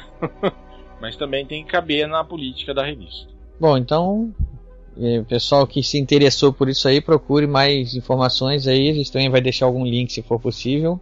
Mas fique sabendo que é um prêmio bem, bem bacana isso aí, né? É, uma, é um reconhecimento e como o Caparica falou, né? É uma benção. Puxa vida, né, cara? Se o Scott Card tá dizendo que o seu texto é bom, né, cara? Pois é, é é um sinal que merece, que se- tem que ir em frente, né? Que no mínimo vale a pena ler, né? no mínimo vale a pena a leitura, né? E, e esse reconhecimento para todo autor iniciante, né? Eu até me coloco nesse caso porque eu tenho também essa intenção. A gente percebe a necessidade de a gente ser resenhado. É verdade. Porque depois que você lança alguma coisa, e aí você lança e você quer saber a repercussão. Claro. Se não vem nada, fica aquele silêncio. É, só, só tem tapinha nas costas dos amigos, assim, pô, muito bom, hein, gostei. Isso não, não, não, é, não é de grande valia, Não né? é pra isso que você escreve, né, meu? Não é pra isso. A gente quer o reconhecimento. Não, o reconhecimento, quando eu digo, não é elogio. Quer saber que foi lido, quer saber que impressão causou, até pra saber que tipo de correção fazer, né? Pra, daí pra frente, né? E um prêmio desse, quando você recebe uma bênção de uma galera desse top aí, Você sabe que você tá indo na direção certa. né? é, é, um, é um bom indicativo de que a coisa tá indo bem, né? Mais uns comentários então, tá? Se tiver tempo aí. Os dois contos que foram publicados foram resenhados, né? Em organismos diversos aí, entre eles o site da revista Locus, que é uma revista que cobre o mercado de ficção científica e fantasia em língua inglesa, né? Que também dá um prêmio importantíssimo. Exatamente, é o terceiro provavelmente na área aí de ficção científica. O Nebula, o Hugo e. O Locus. O Loucos. Em português seria Locus, né? Isso. É só você procurar, fazer um Google aí, Locus Mag, que cai lá na, na página da revista. O meu segundo comentário é o seguinte, que se você for publicado num veículo sancionado por, por essa Associação Americana de Escritores de Ficção Científica e Fantasia, e a revista do Card é um desses veículos, você tem direito a se associar, né, a essa associação. Que é muito importante, né, não só pela pelo que ela traz para o currículo do autor, mas também pelas informações de mercado, etc., que ela traz, né? E o acesso que dá a você conversar com autores profissionais, né? Gente famosa como o Card que a gente está comentando aqui. Então, no caso do Flávio Medeiros, isso foi frutífero para ele, né? Ele se associou, eh, participou de vários fóruns lá, trouxe impressões de lá sobre o mercado, sobre como é que funciona a escrita profissional de ficção científica, né? Então, mesmo que o sujeito não tenha mais acesso a uma tradução profissional de uma história dele para o inglês, é uma associação, né? Você ser membro de uma associação internacional importante como essa é um benefício também que o prêmio Hydra aí pode trazer, né? E no caso do Flávio Medeiros trouxe. Inclusive esse ano, num evento lá no Sul, segundo a Odisseia de Literatura Fantástica, ele trouxe essas impressões todas, né, do fórum lá, diálogos com esses autores profissionais. Isso sempre ajuda a gente a melhorar a nossa perspectiva, né? Outros autores que têm essa chancela aí, você tem alguém aí que tem também, não? Olha, autores que têm um peso muito grande, né, no, sentido assim de serem brasileiros que estão sendo observados pela comunidade internacional de ficção científica, a gente tem aí o, o Jacques Barcia, né? Eu acho que é pernambucano e é um cara que publica em revistas é, online de grande importância, né? Como essa Clark's World aí, que é, dizem que é o principal mercado mundial, ele já publicou lá, já publicou em antologias é, lançadas na Inglaterra, e ele é um cara que chama muito atenção, né? Outro é o Fábio Fernandes, que parece que também já publicou no exterior. O que eu não sei dizer para vocês é se eles têm, se eles se associaram, porque depende também do interesse de cada um, né? Uhum, claro. Mas são esses, esses dois autores têm um, um certo impacto lá fora, né? Eles são muito ativos junto à comunidade de ficção científica e em especial ao pessoal mais jovem, explora essas esses novos novas tendências aí, né, que tão, são, são muito comentadas como New Weird e a New Space Opera, né? É o Jacques Barcia e o Fábio Fernandes. Aproveita e dá uma definida rápida nesses dois gêneros que você citou, New Weird e New Space Opera. Então, New Weird meio que mistura fantasia, horror, ficção científica, né? E explora uma política de esquerda, né? Que é uma coisa que raramente se vê na, na ficção científica anglo-americana. Também é meio kafkiana, assim, né? Costuma falar da, da mudança física, né? E, e explora o grotesco sem, sem muito, muita reserva, né? Se atira mesmo dentro dessa, dessa coisa do grotesco, do horror e tal, né? O Lovecraft... Clássico do gênero. É, o Lovecraft, por exemplo, é um, é um clássico aí da, da da ficção weird do começo do século XX, né? Que é um, uma baliza para esse pessoal, né? Mas o Franz Kafka também e outros autores ingleses que nacional, tem algum que já tenha publicado e destacado? O Jacques Barça é um cara que busca diretamente esse tipo de, de exploração literária, né, do New Weird. E a New Space Opera, o, o Fábio Fernandes, né, nessa última antologia Space Opera 2 da editora Draco, e também acho que o Carlos Orsi, que está na mesma antologia com uma, uma história também. E qual é a característica do gênero? Também parte, né, é meio que casado aí com o New Weird, né, que recupera uma tendência do começo do século XX, só que introduz elementos modernos, pós-modernos, né, essa discussão de, de política socialista, às vezes também uma exposição, né, meio crítica da tendência dominante, né, da ficção científica hard space opera americana, que é o libertarianismo, né? Então, também misturando às vezes, né, horror junto. Clássicos do gênero que pode citar. Ah, desses dois, o do New Weird é esse famoso aí, né, o Perdido Street Station do China Mieville. Esse autor já foi publicado aqui, né, com Rei Rato. Rei Rato, isso. É um romance que a, a editora Tarja lançou. E a Tarja está prometendo aí lançar também o Perdido Street Station, que é um marco aí do New Weird, né? E também publicou um outro cara, que é um americano, chamado Jeff Vandermeer, uma novela, né, um texto mais curto, que a Tarja publicou também, acho que é, não me lembro agora o título, mas esses dois livros foram resenhados ano passado no anuário. A gente falou do prestígio, né, do que o um nome como War Scott Card e a publicação numa revista das grandes aí, uma revista sancionada aí no exterior, né? E isso pode trazer um autor brasileiro. Mas esse prêmio, o Argus, ele também é interessante, né? Porque o Clube de Leitores de Ficção Científica, ele existe desde 1985. Fundado por quem? Por R.C. Nascimento, né? Roberto César do Nascimento, que era um fã aí bem importante, pesquisador, catalógrafo, e ele fundou esse clube em fins de 85 e durante muito tempo ele foi o centro né, do fandom brasileiro de ficção científica.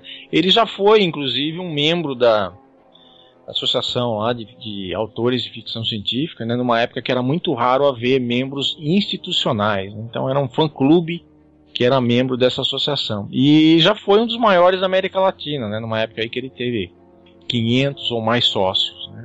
Hoje ele está sendo recuperado, digamos, né, pelo Clinton Davidson, que é um escritor e é o atual presidente. Tá fazendo um trabalho aí bom, né? Uhum, relançou o prêmio, né, como um meio aí de, de, de valorizar o, a excelência em ficção científica e fantasia no ano anterior. Então também é um, uma premiação importante.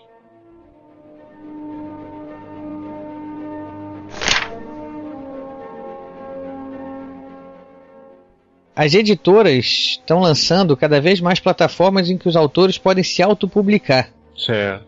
E tá saindo uma fornada grande aí de autores que estão passando, que estão pulando editor, as editoras tradicionais e a publicação em papel e indo direto para a publicação em e-books. É verdade. Porque é pela facilidade de publicação, né? Uhum. É, a distribuição também é, não, não, não, se fala, né? No, é, é inegável a vantagem. E a facilidade de botar um preço lá embaixo. Uhum. Né, que pro, eu tô, já até deixa eu ouvir uma discussão sobre isso num fórum na internet. É um autor falando, eu posso botar um preço lá embaixo porque ele representa o que eu ganharia caso o livro tivesse sido impresso em papel Exatamente. e aquele seria o percentual que eu teria que eu faria jus. Uhum. Então eu simplesmente pego esse valor que seria e boto ele, é um valor baixíssimo uhum. e eu já posso publicar dali direto. Então acho que está se tornando uma tendência aí. A gente não, ainda não tem muita noção de para onde isso vai. A gente tem até recentemente gravou um programa aí justamente sobre isso. É, mas que a gente ainda não tem muita noção para onde isso vai, né? E... Isso, isso ao mesmo tempo bom e ruim, né, Ricardo? Porque vai permitir que ótimos autores venham à tona sem ter que passar pelo todo o processo. Isso. E vai permitir que péssimos autores também venham à tona, porque o processo não vai estar lá para impedi-los. Ou seja, você tem que escolher que tipo de leitor você vai querer ser. Né? O, que, o cara que vai desbravar e que vai pegar muita coisa aí que não merecia. Muito trabalho para crítica. Muito trabalho pro pessoal que faz resenha. É, ou você vai ser aquele cara que vem na segunda onda, né? Vai esperar os primeiros quebrarem a cara e falarem. Normalmente eu faço isso, viu? Eu, eu quase sempre sou do pessoal da segunda onda da leitura. É, porque assim você já tem uma pré-seleção feita por você, né? Tem, tem é. o, o, nesse, uma das desvantagens é a perda do trabalho do, do editor. O editor ele tem um trabalho importante na, na, na feitura do livro. Ele vai dar um formato para aquilo, né? Ele, ele vai ler, ele, às vezes ele dá texto, o texto para um preparador de texto. Esse, esse, esse, todo esse processo é, é perdido quando você se autopublica. Isso, é como exatamente como o Caparico falou, né? Vem a qualidade, com certeza vai sofrer um abalo aí, né? Uhum. E mesmo para o autor que é bom já. O trabalho do editor é, é importante na feitura de um bom livro. Eu, eu acho ele necessário. Então, assim, mas uh, o que dá é, é uma, uma margem para que autores que não, não conseguem ser publicados serem publicados porque eles estão marginalizados por algum motivo, né? Mas, mas você perde aquele trabalho melhor que dá daquele formato para o editor, né? Que no final das contas profissionaliza né, o meio, né? Bom, acho que a gente já falou sobre todo o tema que a gente queria falar aqui, então eu vou pedir para cada um de vocês agora aqui faça a sua análise final, sua, seu comentário final e vamos lá, vamos pegar essa reta aí, vamos, vamos ver o que cada um tem a dizer aqui. Vou aproveitar que você estava quietinho aí e falou agora. Vamos lá, o que, que você tem para acrescentar aí para fechar o nosso assunto? Bom, uh, eu, eu, gosto muito do, do, do anuário. Ele, ele, ele, me serviu de guia algumas vezes né, para escolher livros. Né?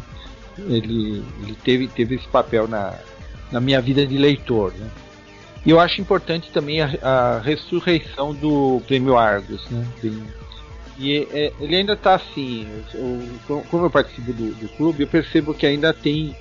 O pessoal, o pessoal ainda está tropeçando um pouco nas próprias pernas para tentar levantar esse, esse, esse prêmio importante, né? Mas eu acho que vai. Uh, aos poucos ele vai. Vai vingar, né? É, vai vingar. Assim espero, né? Então, e, e o, o, Clinton ele está fazendo um bom trabalho e eu acho que ele vai, vai, vai ter vai ter uma boa repercussão ao longo do tempo aí. É, o Caparica, então vamos.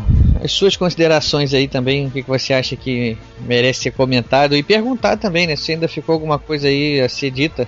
Cara, eu achei demais conhecer esse trabalho, não, não tinha conhecimento do anuário, vou começar a lê-lo assim que a gente desligar aqui, já vou começar a ir atrás.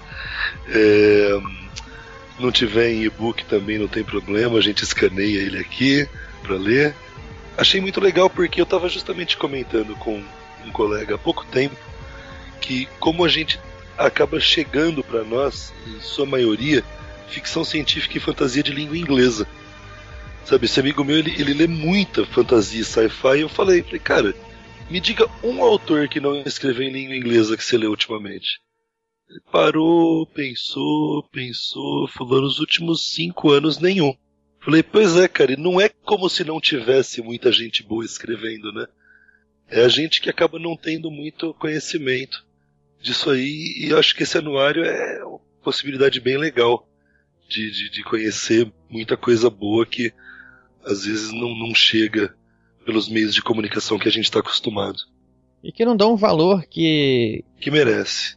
É, que, que merece e que tem um público ávido por conhecer, né? Sim, ou por exemplo, um cara que eles citaram aí, o Carlos Orsi, a primeira vez que eu li ele eu tinha 14 anos, foi numa revista de RPG, onde ele publicou um conto de Cthulhu Mitos em passado no futuro em Marte.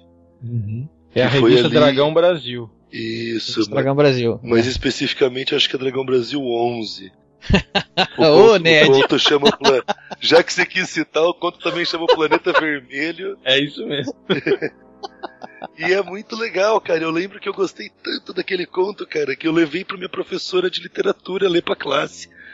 E foi muito legal, cara. E ali foi um dos primeiros contos que me trouxeram o interesse para dali conhecer Lovecraft, toda essa literatura uhum. weird e de horror. E daí toda a consequência de conhecer fantasy e sci-fi. E te levou a hoje aqui estar tá gravando esse tipo de podcast, é né? isso aí. Então a culpa, no fim das contas, é do Carlos Dorci. Processem ele. Vou dizer para ele.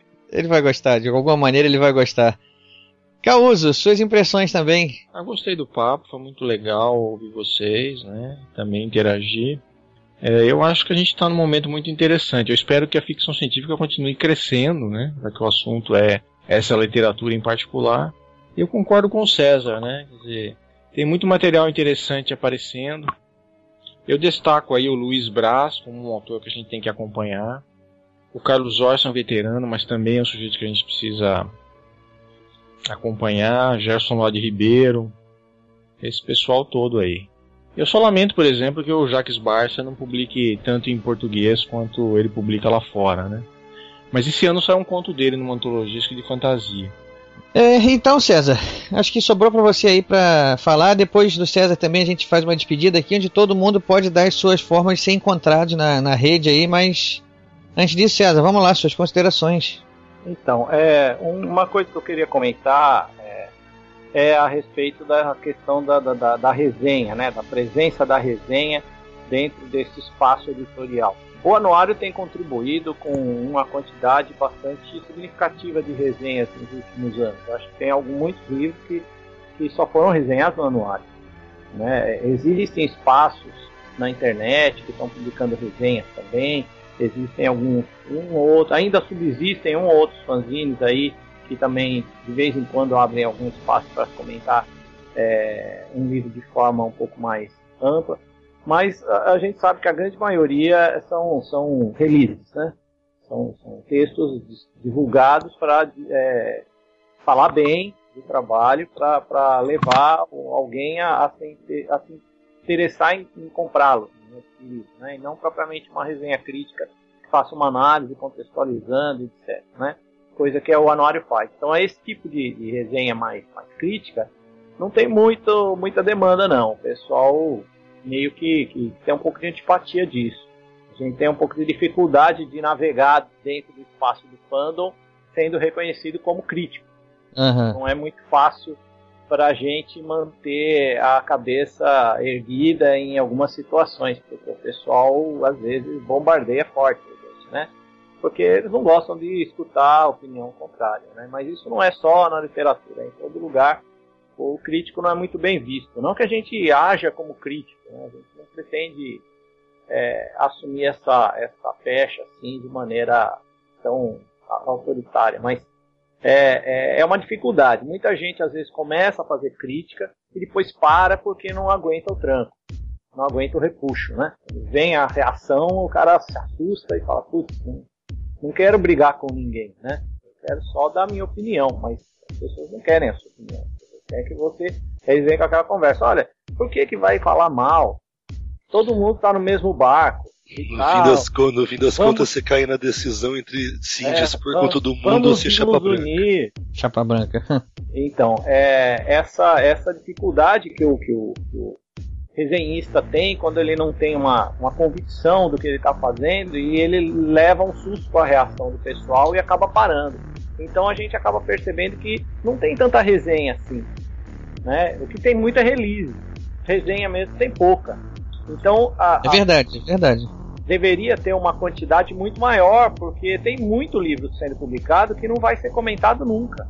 Né? Que ninguém leu, ou quem leu não teve coragem de fazer um comentário um pouco mais ousado, um pouco mais completo, para orientar os demais ou né, ajudar na compreensão dessa dessa grande, desse grande desenvolvimento que a ficção fantástica teve nos últimos anos. Então, é, é, é, esse ano, por exemplo, a gente teve dificuldade de encontrar o convidado, porque ninguém quer ser desenhista, entendeu?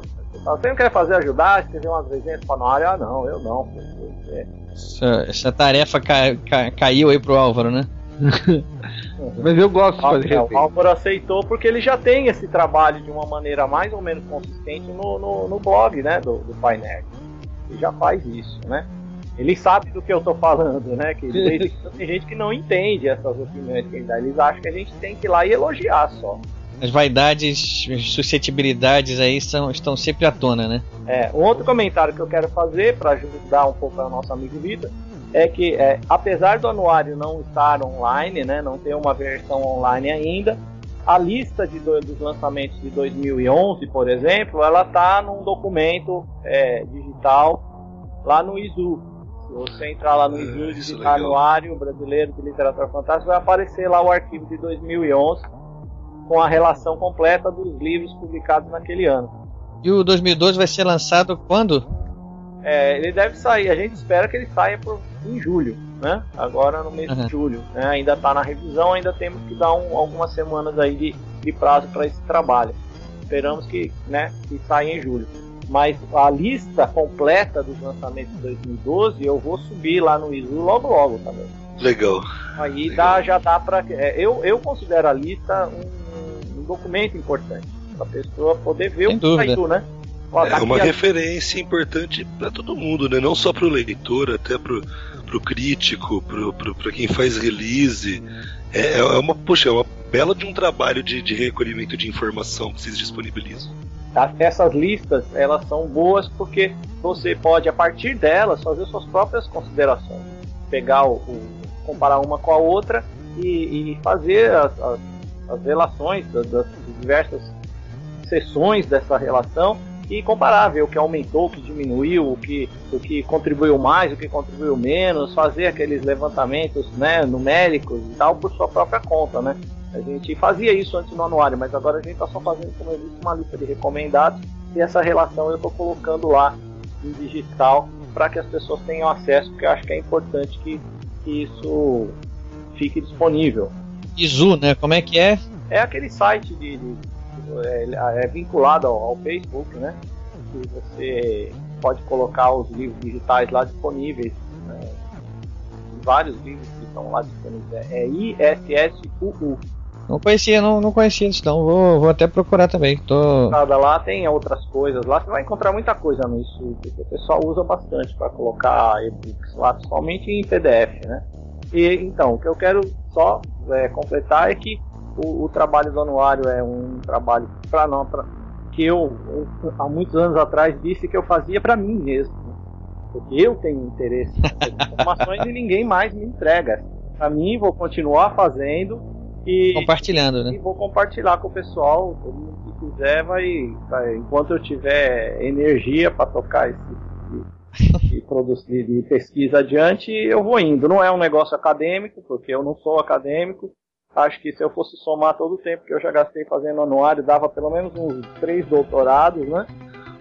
Ai, ainda bem que em determinado momento o cara se ligou que, poxa, ia ser muito egoísmo se ele não passasse esse trabalho pra ninguém, né, velho? Quem é fã, agradeça a César o que é de César. É, Vamos lá.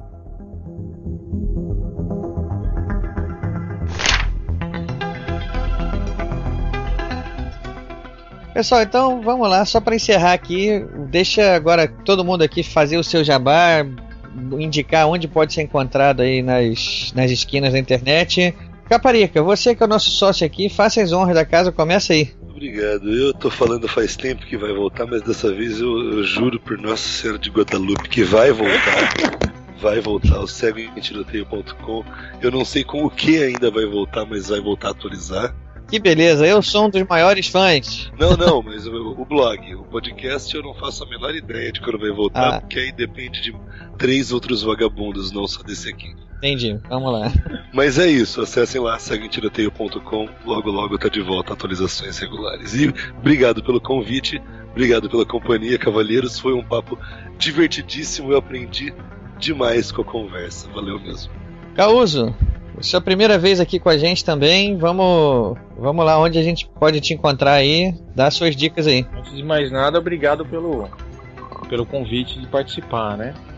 Bom, eu tenho aqui uma, uma página pessoal, né? Que é robertocauso.com.br, criada pelo Horácio Corral, e onde tem lá algumas histórias, tem também artigos e notícias do que eu tenho publicado ultimamente, né? E um site dedicado a duas séries de ficção científica que eu estou desenvolvendo há alguns anos aí, né? Chama-se Galaxies, Conflito e Intriga no século 25 e o endereço é galaxies.aquart.com.br um site muito bacana criado. Eu tô rindo aqui porque você já vai reparar que vai ter acesso em seguida.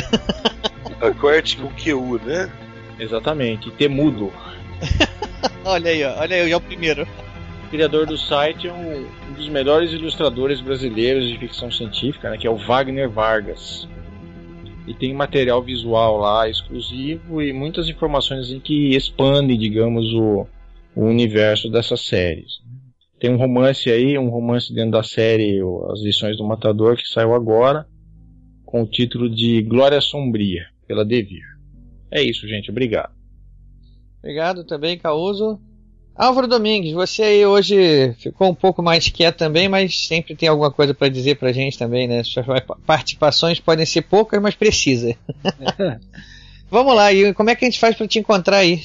Eu tenho dois blogs principais aí. O blog do Pai Nerd, que é blog, blogdopainerd.blogspot.com.br, onde eu, eu faço alguns artigos e resenhas de, de livros. Uh, normalmente eu recebo dos autores para fazer a, resenha, né? E o, o, recebo o livro, né? Ele me manda o livro, eu leio e faço ah. resenha. Eu recebo, recebo eu, e ou às vezes Original. eu compro. É, é, às vezes eu compro o livro lá, eu gosto do livro lá, compro e eu mesmo resenho, né? Porque é, é eu, eu tenho dois prazeres, de, de ler e de resenhar, né? E, e, eu tenho um outro blog onde eu ponho meu material literário que é o, o Sombras e Sonhos, blogspot.com.br. Coisa sua produção literária, né? É, e é o, é o, título do meu livro que eu publiquei pela Balão Editorial, né? Chama Sombras e Sonhos que é onde reúno contos de ficção científica e fantasia. Legal. Muito obrigado também, Álvaro. E César, também, agora faça as honras da casa aí também, fechando as despedidas. Meu contato principal é o meu blog, Mensagens do Hiperespaço. O endereço é, é isso mesmo, Mensagens do Hiperespaço, só não tem o cedilha, né? Tudo junto. .blogspot.com. Lá tem mais ou menos três anos de conteúdo lá para explorar muita coisa sobre anuário, muita coisa sobre os livros que nós comentamos aqui. É, eu tento manter razoavelmente atualizado na medida da, da minha disponibilidade. E lá vocês vão encontrar links para a maioria dessas coisas que eu, que eu falei, é, que a gente comentou aqui. A relação do anuário 2011, como eu disse, está lá no issuu.com, né? issuu.com. Aí tem lá uma barrinha lá de, de busca Escreve lá, Anuário Brasileiro de Literatura Fantástica. Já vai aparecer lá a capinha do anuário, é só clicar em cima e ele abre. Tem a relação completa dos lançamentos de 2011, em breve também de 2012 que vai estar lá. São os links mais, mais objetivos aí para terem contato comigo. Tenho lá os meus perfis, obviamente, no Facebook, no Twitter. É o meu e-mail que é Serito Silva é, e quem quiser escrever, fique à vontade, a gente conversa à vontade lá pelo e-mail também, ainda funcionam as coisas, né? Aliás, você falou uma coisa importante. Caparica, qual é o teu Twitter, Caparica? Pois, meu Twitter é arroba Victor Caparica. Então quem quiser seguir o, o Caparica lá no Twitter, arroba Victor com C, né? Com C. Victor Caparica. Causo, seu Twitter também, se você quiser aí deixar o pessoal para poder te, te conhecer lá. Claro, é arroba RSCAUSO, tudo junto. Álvaro Domingues, seu Twitter. Arroba Sombras e Sonhos. Arroba Sombras e Sonhos. E o César? É arroba César Silva. Nacerito Silva? Eu acho que é César Silva mesmo. Acho que é Cerito Silva, é, hein? É um dos dois. Ou é Cerito Silva ou é César Silva. Mas é... você sabe tá perguntando por que também, né, malandro? Eu não porque sei, eu tô dando a oportunidade dele falar, endereço. pô. Eu não sei o meu próprio endereço porque eu não escrevo para mim mesmo, né? Eu conferi aqui, eu conferi aqui, arroba Cerito Silva.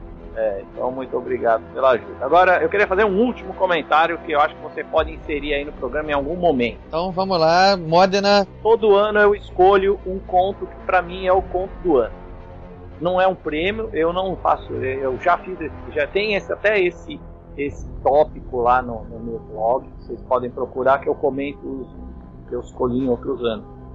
2012, para mim, o melhor conto de ficção fantástica publicado no ano de 2012 por um autor brasileiro foi o conto chamado A Invenção do Cânone, do Felipe Pena, que não chega a ser um conto, é quase uma vinheta, está na apresentação do Geração Sub-Zero. Para mim, ali ele fez um trabalho que excedeu o perímetro da ficção fantástica brasileira. Ele deu uma avançada né, dentro da, dessa formato do conto curto, né, formato da ficção curta, ele conseguiu construir um novo patamar ali, uma coisa que ainda pode contribuir para ajudar outros autores a irem encontrando caminhos né, próprios para a ficção fantástica brasileira dentro de um negócio interessante que tem conteúdo, que tem estilo, que tem forma e, e todo mundo fica feliz. Então, para mim, é, esse é o ponto do ano. Fica a dica aí, pessoal. Bom, como eu disse para todo mundo no início lá, eu, esse é o primeiro de uma série de programas que a gente vai fazer aqui sobre a ficção fantástica. E nos próximos programas aqui a gente vai ter sempre esse mesmo time aqui, não sei se todo mundo, mas subconjuntos desse pessoal que teve aqui hoje, porque aqui só tem fera mesmo. Eu agradeço a presença de todo mundo. Um abraço e até a próxima.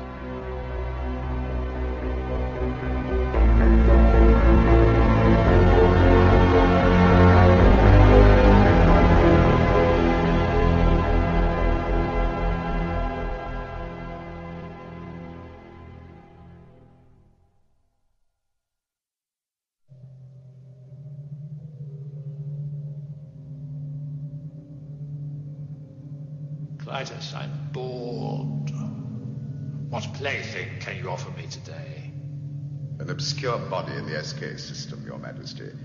The inhabitants refer to it as the planet Earth. How peaceful it looks.